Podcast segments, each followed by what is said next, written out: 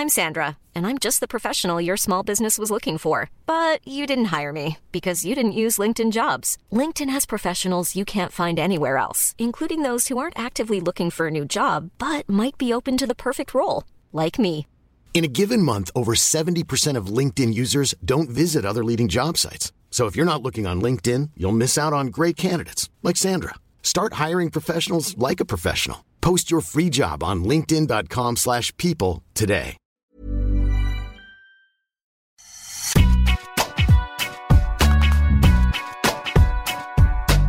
Bonjour tout le monde et bienvenue dans Deep Impact avec bien sûr le toujours pertinent Arnaud Di Pasquale. Comment vas-tu Arnaud?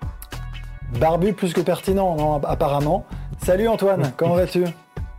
Bah, ça va très bien. On a un super sommaire euh, cette semaine et donc c'est parti déjà pour le warm-up avec donc 2-7 cette semaine. Retour sur la victoire de Danil Medvedev au Rolex Paris Masters avec un invité de choix puisque nous aurons le plaisir d'avoir Gilles Servara avec nous, le coach du Russe.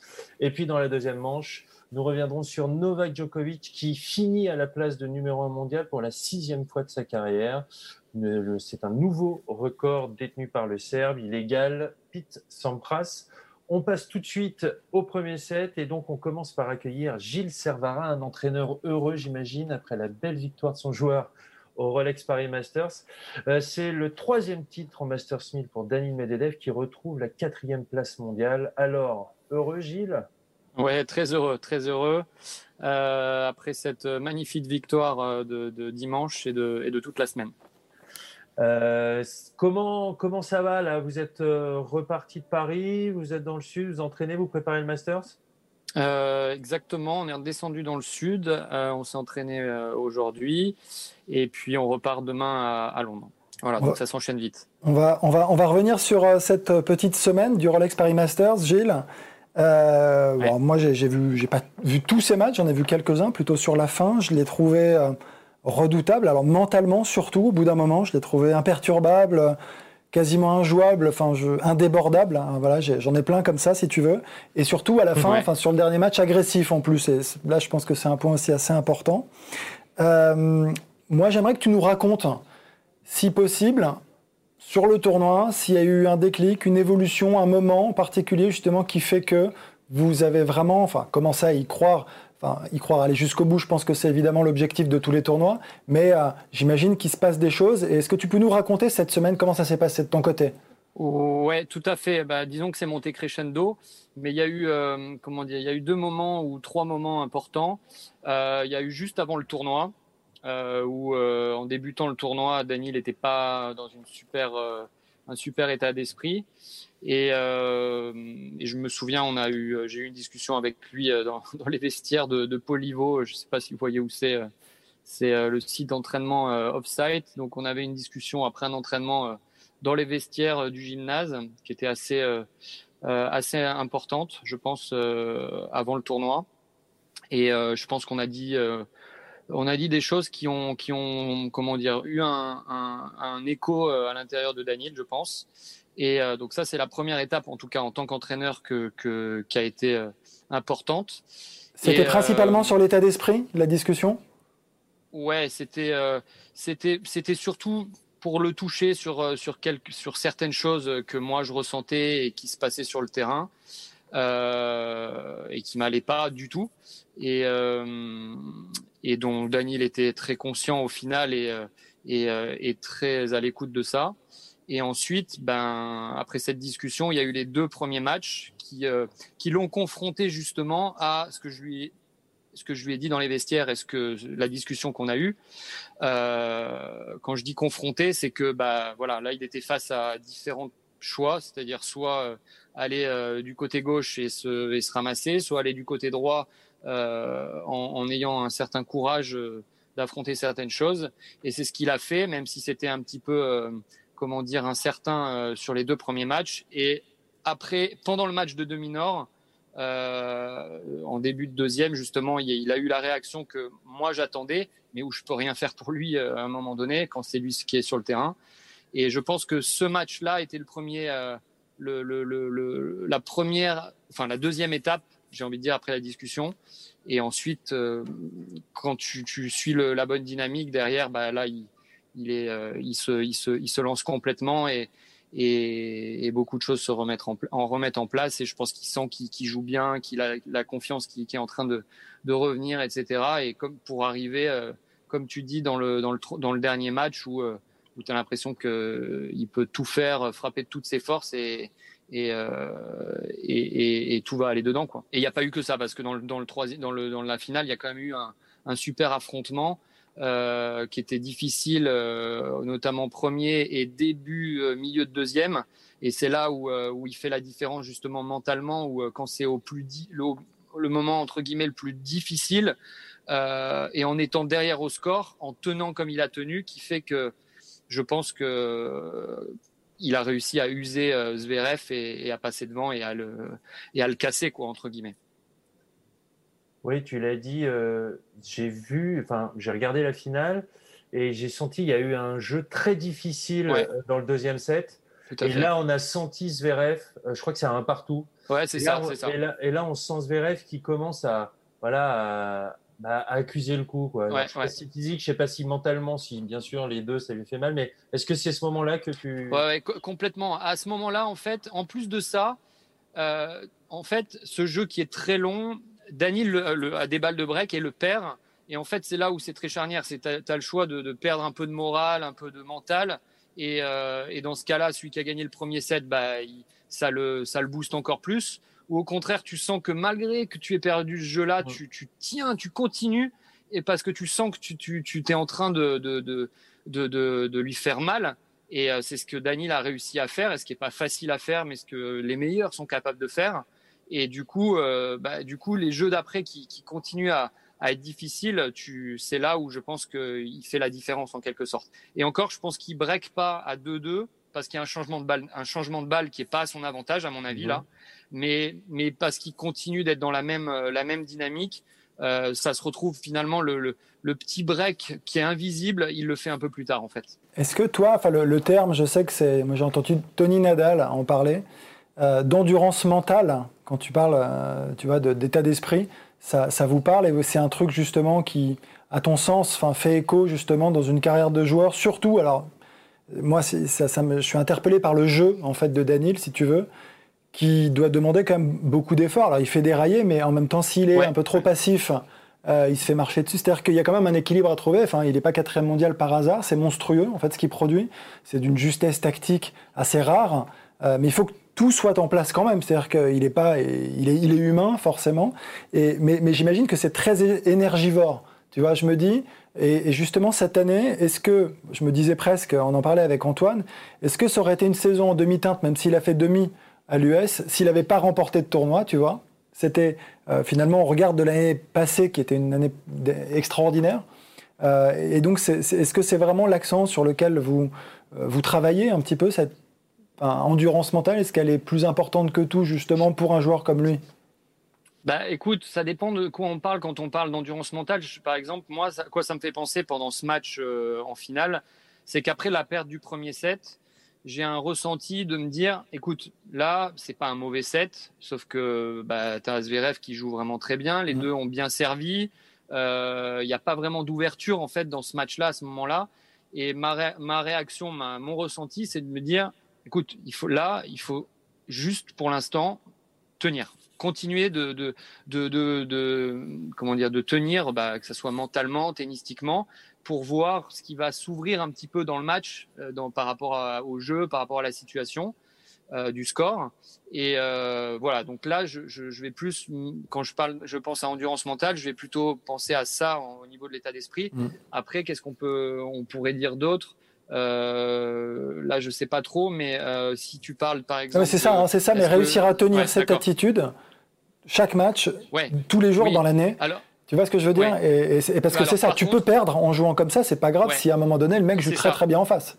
Je suis d'accord, et c'est ça qui est pas facile pour les joueurs par moment de d'accepter, c'est de pouvoir jouer euh, bien ou correctement et de d'être battu ou d'être dominé dans le match et de quand même tenir et je pense qu'un mec comme Nadal le fait euh, à merveille. Euh, alors tenir, ça ne veut pas dire euh, rien faire et accepter. Il y a aussi une forme de révolte à un moment à avoir.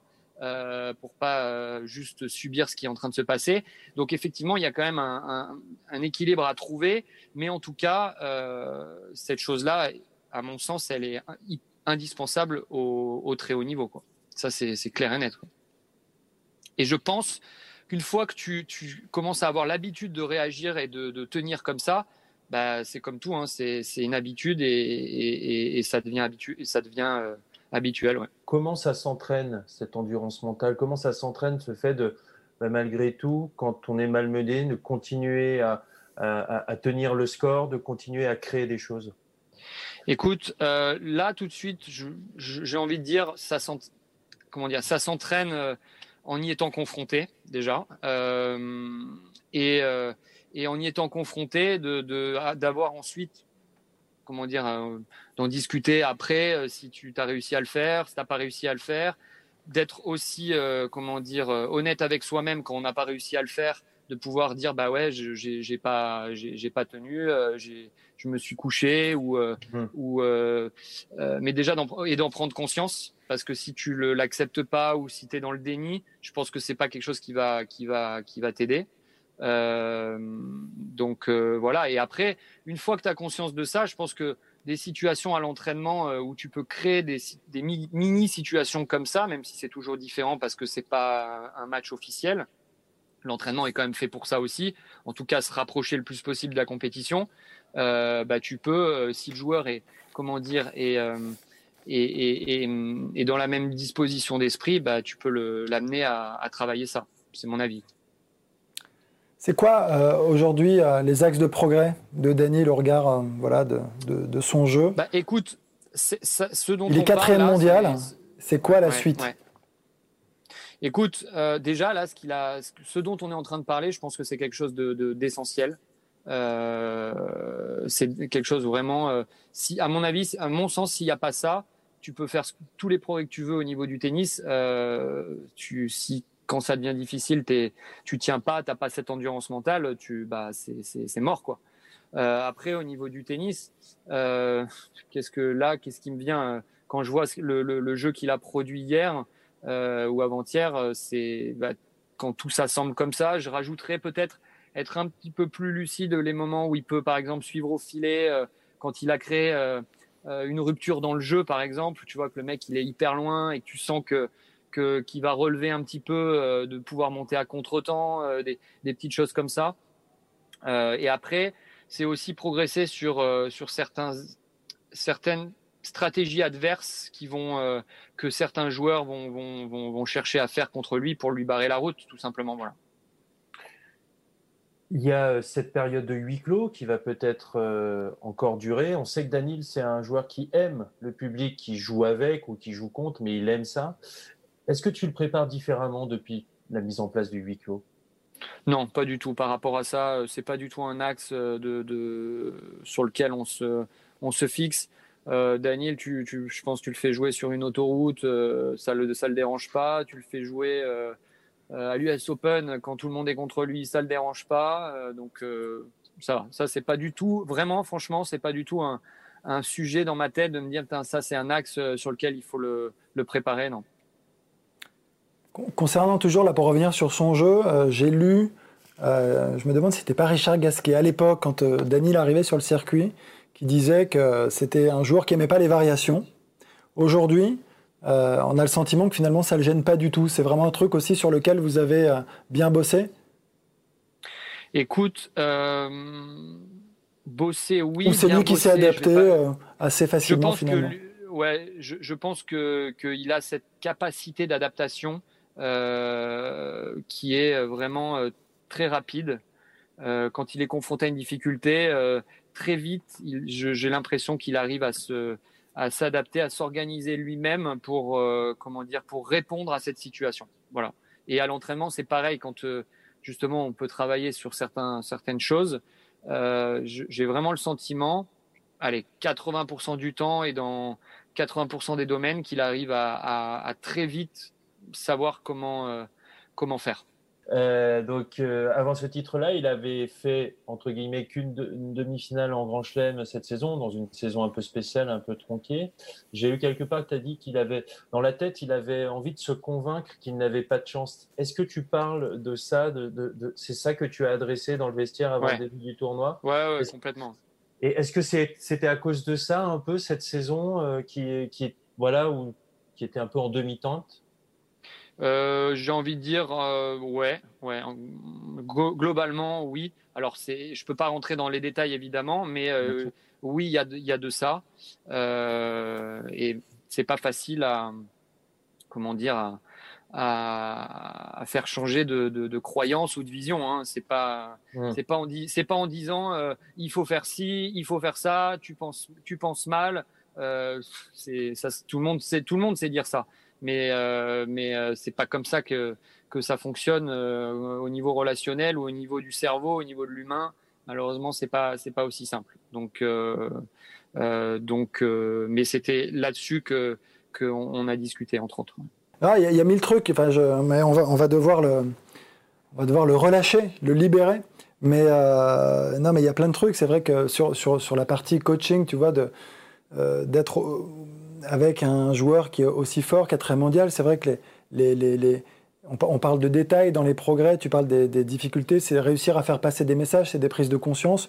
Aujourd'hui, il est quatrième mondial. Enfin, est-ce que vous vous fixez clairement des objectifs de classement ou pas du tout? Est-ce que, enfin, il y a, vraiment ce truc de se dire j'ai envie d'être, je veux être numéro un mondial, c'est je veux être euh, vainqueur de Grand Chelem? Est-ce qu'il y a des étapes comme ça que vous vous fixez? Écoute, euh, c'est pas genre on se fixe, euh, euh, tu vas, tiens cette année c'est tu dois finir numéro un mondial, tu dois ci, tu dois ça, mais c'est évident que quand je dis évident, c'est pas si évident que ça, mais il est quatrième, je Daniel il, aime progresser, ça il a toujours été comme ça, du coup là il est quatrième, évidemment c'est d'aller chercher encore plus haut, encore plus haut, et c'est de, de se stabiliser à ce niveau-là. Et puis c'est des champions euh, quatrième mondial, tu t'es satisfait que par euh, par faire mieux à chaque fois, tout simplement. Et euh, donc donc sans le nommer, oui, c'est d'aller chercher plus haut et des et des grands titres comme comme dimanche et puis et puis les grands chelems, évidemment, évidemment.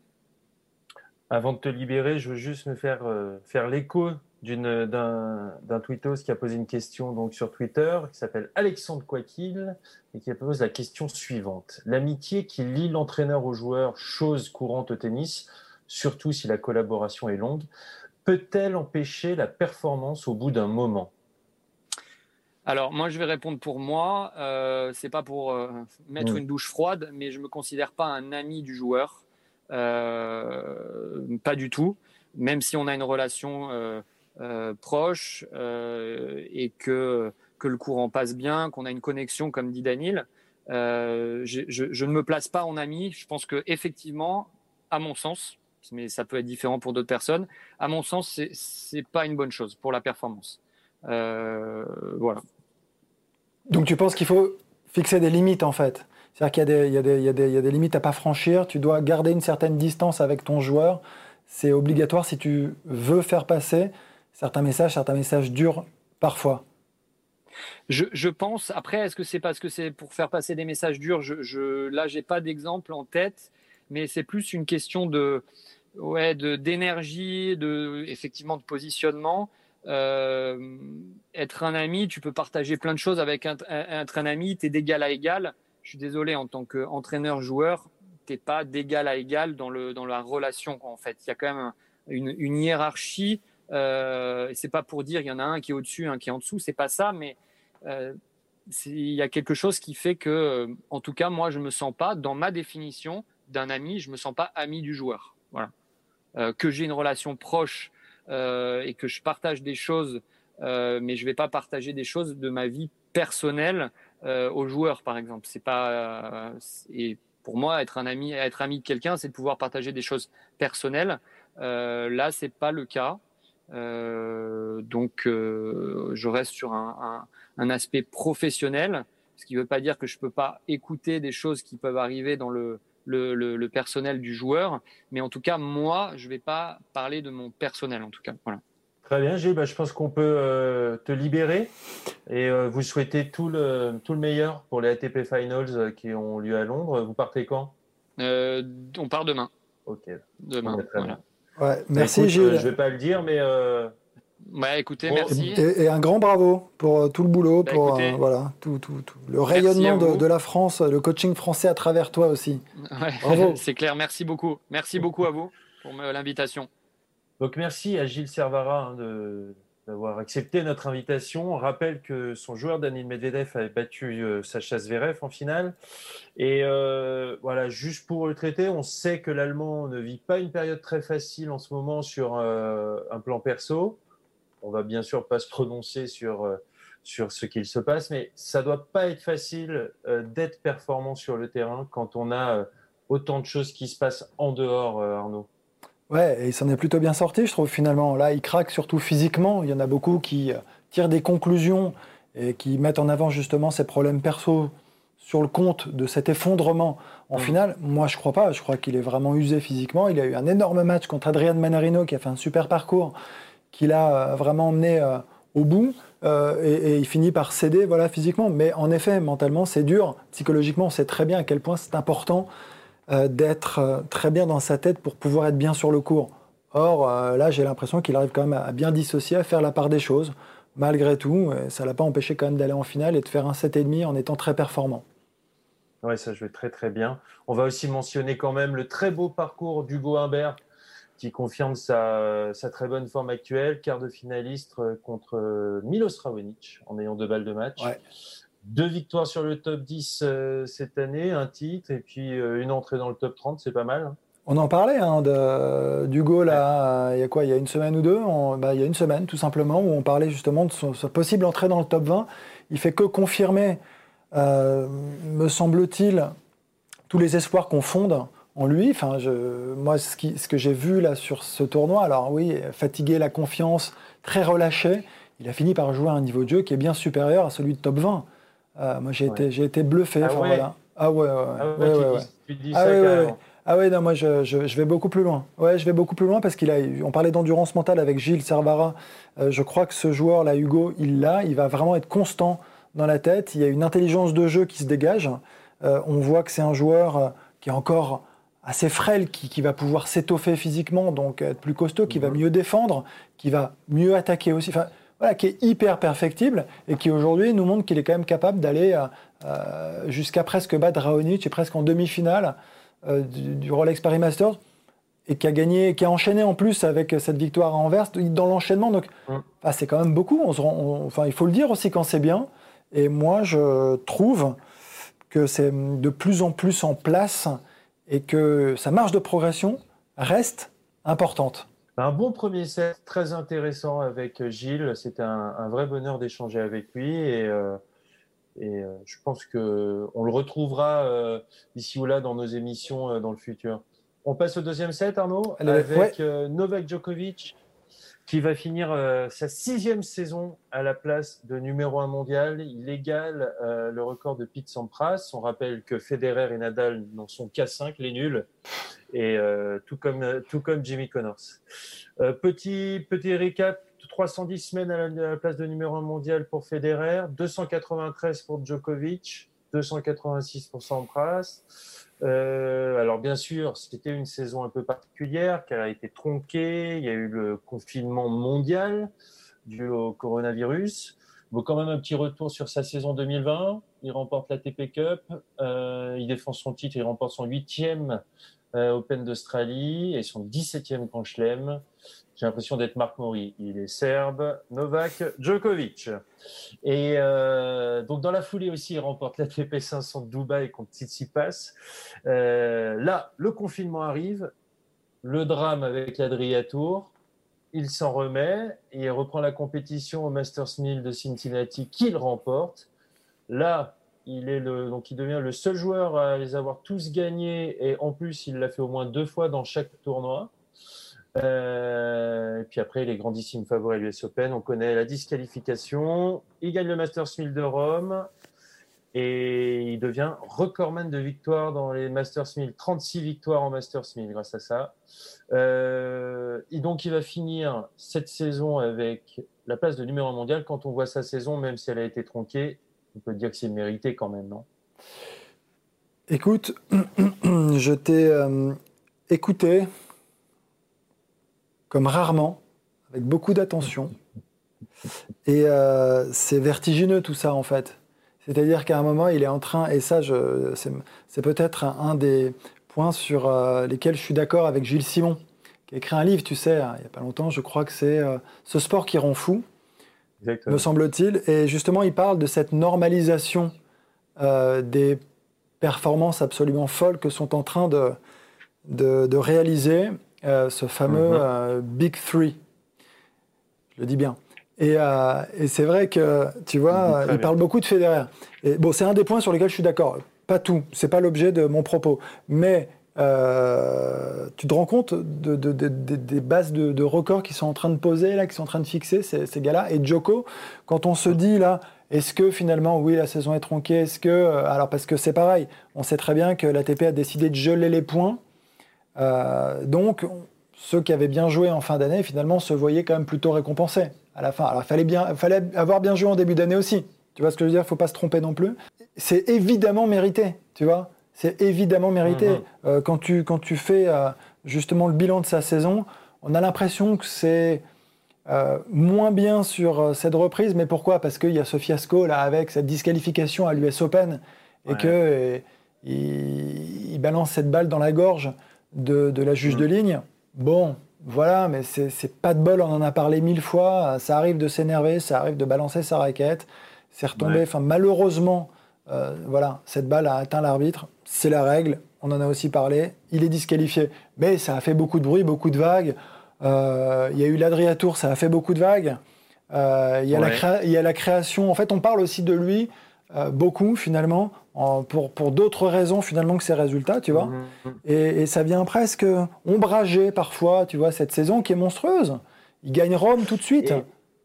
exactement. Et puis il y a aussi, j'ai l'impression qu'il y une petite attente. C'est presque un peu une déception de le voir prendre cette fessée face à Nadal. Euh, on s'attendait au regard justement de son tournoi, de son parcours à Rome, à un match beaucoup plus équilibré, voire certains spécialistes, voire experts comme moi, avaient dit que Djokovic était l'immense favori. N'importe quoi. Que c'est mauvais une nouvelle fois. Non, mais ouais, bien sûr qu'on va les ressortir. Non, j'avais mis, c'est vrai, je me disais, euh, que même si Nadal progressait de tour en tour, euh, que même s'il était chez lui, euh, sur le central, sur le Châtrier à Roland-Garros, j'avais le sentiment que cette fois-ci, Djoko avait peut-être une chance face à Nadal sur cette finale. Bon, on a tous le droit à l'erreur, non? Qu'est-ce que t'en penses, Antoine?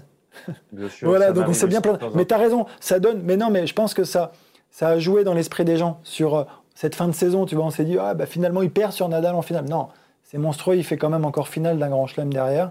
Euh, on a tendance aussi à le minimiser finalement, tu vois. Et, voilà, en fait, et après, ce qui lui fait défaut, c'est euh, ce fameux match contre Sonego où il prend 2 et 1, là pour le coup, quasiment sans jouer. Mais finalement, il passe à côté de ce match simplement. C'est le seul match, en fait, qui, qui loupe vraiment dans l'année. La disqualification, pas de bol. Euh, la défaite contre Nadal, pas grand chose à redire. Et là, il passe une fois, ok, il fait un match où il passe à côté. C'est pas. Voilà, si tu regardes, à la fin, euh, ça reste une saison de dingue. Donc, oui, c'est mérité et très largement, à, mon sens. Ouais, il y a même eu un des petits débuts de polémique euh, où, en gros, il serait allé jouer à Vienne pour s'assurer, bien sûr, en allant à Vienne, il s'est assuré, il s'est garantit le fait de finir numéro un mondial à la fin de l'année. Et donc, une fois qu'il lui suffisait de gagner un ou deux matchs, un match, je crois, et une fois qu'il avait gagné ce match-là, il perd contre Sonego. Euh, est-ce que est-ce que c'est pas humain, Antoine? Je sais pas. Je te pose aussi la question. Est-ce que c'est pas humain, ça, à un moment, de, se relâcher une fois que tu as atteint l'objectif à atteindre? Est-ce que c'est pas humain de, de, de, lâcher un peu prise, si tu veux, et de se dire attends, l'objectif c'est de finir une sixième fois numéro mondial? Alors je crois que Sampras l'a fait six années de suite pour la petite anecdote, mhm. ce qui est assez monstrueux. Mais, euh, Mais donc voilà, est-ce que c'est pas humain? À un moment, tu vois, c'est peut-être normal aussi de relâcher la pression. Tu vois, il prend 2-1, la veille, il a, il, a, il a accompli un truc une nouvelle fois exceptionnel. Ah, toi, tu crois que toi, tu crois que c'est. Euh... C'est pas consciemment que tu le fais, mais inconsciemment. Consciemment. J'en sais rien, je crois pas. Je crois pas qu'il ait hmm. envie d'aller prendre 2-1. Je crois pas. Moi, je pense, je pense pas non plus. Mais, en revanche, il a, du mal à, se mobiliser. Voilà ce que je pense. Ouais, je vois ce que tu veux dire. Mais je, je l'entends complètement. Il euh, faut savoir, il, en, il bat un autre record en finissant l'année numéro mondiale, c'est qu'il devient le joueur le plus vieux de l'histoire à finir une saison euh, numéro 1 mondiale. Donc ça, c'est aussi quand même exceptionnel. Quand on connaît la, la longévité de Roger Federer, quand on euh, voilà, c'est un autre record qu'il a battu. Il y a une page dédiée au record sur Internet que je pour tous les foot tennis, je vous conseille d'aller la voir et on voit que voilà, petit à petit, euh, les trois les alignent tous. Et euh, il reste encore celui du nombre de titres euh, de tournois détenus par Connors. mais sinon, franchement, on va finir, je pense, avec les trois aux trois premières places sur chaque record à pas pour le match le plus long de l'histoire. Ça, ce sera jamais battu, mais, mais ça, c'est pour une autre histoire. Euh, là, il va y avoir le Masters. Euh, un Masters, alors, il y, a, quand même des enjeux. Plus, le, plus l'enjeu de la, place de numéro mondial, mais par exemple, un, même, un mec comme Raphaël Nadal ne l'a jamais gagné. Euh, je pense qu'un joueur comme Daniel Medvedev, qui l'an dernier avait euh, été passé un petit peu à côté de son Masters au vu euh, de la saison euh, qu'il avait faite. là, je pense que, et je pars en connaissance de cause parce que j'y étais et je l'avais vu, il était vraiment très nerveux, mais il était, il était épuisé. Je pense qu'il va avoir à cœur cette année. Là, il est frais, il arrive avec plein de confiance. Je pense que ça va être un sérieux client. On va voir aussi l'état d'Alex Verev. Toi, comment tu, tu vois ce Masters dont c'est la dernière saison à Londres. Hein. L'an prochain, ce sera à Turin. Euh, je pense que, enfin, tu vois, si, si, vraiment, voilà, on est cohérent. Enfin, je, je vais dire je parce que tu l'as pas dit. Mais si je suis cohérent et que je dis que j'ai l'impression que Joko se relâche un petit peu de manière inconsciente, est-ce qu'il va réussir à aller au bout? Pas sûr, pas sûr. Il est moins, il est moins euh, favori peut-être, tu vois, que d'habitude dans ce cas. Si euh, Nadal en indoor, qu'il a jamais gagné, alors qu'il a déjà quand même, enfin pour le coup, il est arrivé dans d'excellentes dispositions parfois, mm. c'est plus dur pour lui d'aller chercher un titre en indoor. Je crois que son seul titre en indoor, c'est à Madrid. Il y a, ça remonte à avant 2010, donc euh, c'était il y a mm. quand même très longtemps. donc si tu prends ces stats-là, quand même, Nadal, c'est pas forcément sûr non plus. Enfin, c'est pas le favori parmi les 8. Et donc, dans ce cas, tu peux dire, bon, bah, il y a un Tsitsipas qui a déjà tiré son épingle du jeu là-bas. Tu, tu peux te dire, en effet, Medvedev, très intéressant parce qu'il vient de gagner, il arrive avec le plein de confiance. Comme tu dis, on, revient sur son année. On est dur hein, quand on dit en demi-teinte, évidemment, c'est pas. C'est pas vraiment le cas, mais euh, on espérait évidemment mieux euh, de sa part. Mais Gilles, justement, Savard nous l'a très bien expliqué. Il a fallu remettre des choses à leur place, à l'endroit. Et c'est le cas maintenant. Donc, euh, avec le plein de confiance euh, on sait qu'il est indébordable dans des moments comme ça. S'il arrive à être agressif, à aller un peu plus vers l'avant, il peut, il peut aller le chercher. Après, euh, les autres arrivent avec euh, évidemment l'espoir et, mmh. forcément ils vont y croire. Mais c'est vrai que comme ça, j'ai le sentiment que dans l'absolu, c'est vrai que si on se base sur ces dernières journées, ouais, peut-être euh, et, un Zverev aussi, hein. Zverev, attention, il faudra s'en méfier aussi. Je l'ai trouvé, trouvé, aussi très fort, craqué un peu physiquement sur la fin. Mais moi, je trouve que Zverev, ça fait partie de ces joueurs qu'on a, avec, les, avec lesquels on a été euh, très dur, je trouve. Euh, sur, mmh. Parce que c'est quand même un gars qui reste très jeune. c'est un gars qui est monté très vite, très haut, donc on a attendu avec des victoires en Grand Chelem et tout. Donc on s'est encore une fois mmh. basé sur une norme qui n'est pas la bonne. Tu vois, euh, c'est bah les, trois, les trois autres monstres, là, ils ont créé des standards euh, qui finalement imposent maintenant à toutes les nouvelles générations, pour être très fort, de gagner très tôt et beaucoup. Ben non, c'est pas possible. En fait, c'est pas ça la norme. Et, euh, donc Zverev, je trouve que depuis, depuis, bah, depuis le début de l'année, même l'année dernière, enfin, il, remonte très fort, quoi. C'est un gars qui il, a, il, a, il a fait péter plein de blocages. On parlait du Grand Chelem, il avait du mal. Maintenant, c'est terminé. Tout ça, c'est quand même derrière, tu vois. Euh, enfin, alors, il en reste quelques-uns, mais je trouve qu'il avance. Il avait fait demi-finale à l'Open d'Australie, finale à l'US Open. C'est quand même costaud.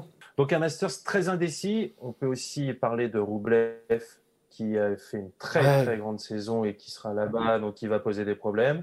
Donc ça va être très très intéressant à suivre. Ce sera à suivre sur les antennes d'Eurosport, je crois. Est-ce que nous avons le tournoi de Sofia aussi sur les antennes d'Eurosport à suivre cette semaine? Mais nous avons tout sur les antennes d'Eurosport. Antoine, ne te pose pas la question. Donc pour les amoureux de tennis, bien sûr, ils suivent le tennis sur les antennes d'Eurosport. Moi, je pense qu'on peut s'arrêter là. On met un bon score cette, cette semaine. Hein. Une belle émission, j'ai trouvé. Ouais, c'est bien de se, balancer des fleurs comme ça. C'est bien, c'est bien, c'est bien. Auto, congratule-toi. C'est beau, c'est beau. Écoute, euh, je crois qu'on a gagné le RPM. On l'a gagné celui-là, nous aussi. On voilà, est, exactement. On est co-vainqueur avec euh, Medvedev, j'ai l'impression. On remercie encore euh, Gilles Servara de nous avoir accompagnés, d'avoir répondu à, notre invitation. Merci Arnaud. Merci Antoine. Toujours pour tes analyses pertinentes et justes précise. Souriante. Merci Antoine. Exactement. À bientôt. Et puis on se retrouve euh, la semaine prochaine. Yes. Même, euh, même endroit, Salut Arnaud. Salut tout le monde. Ciao. Salut.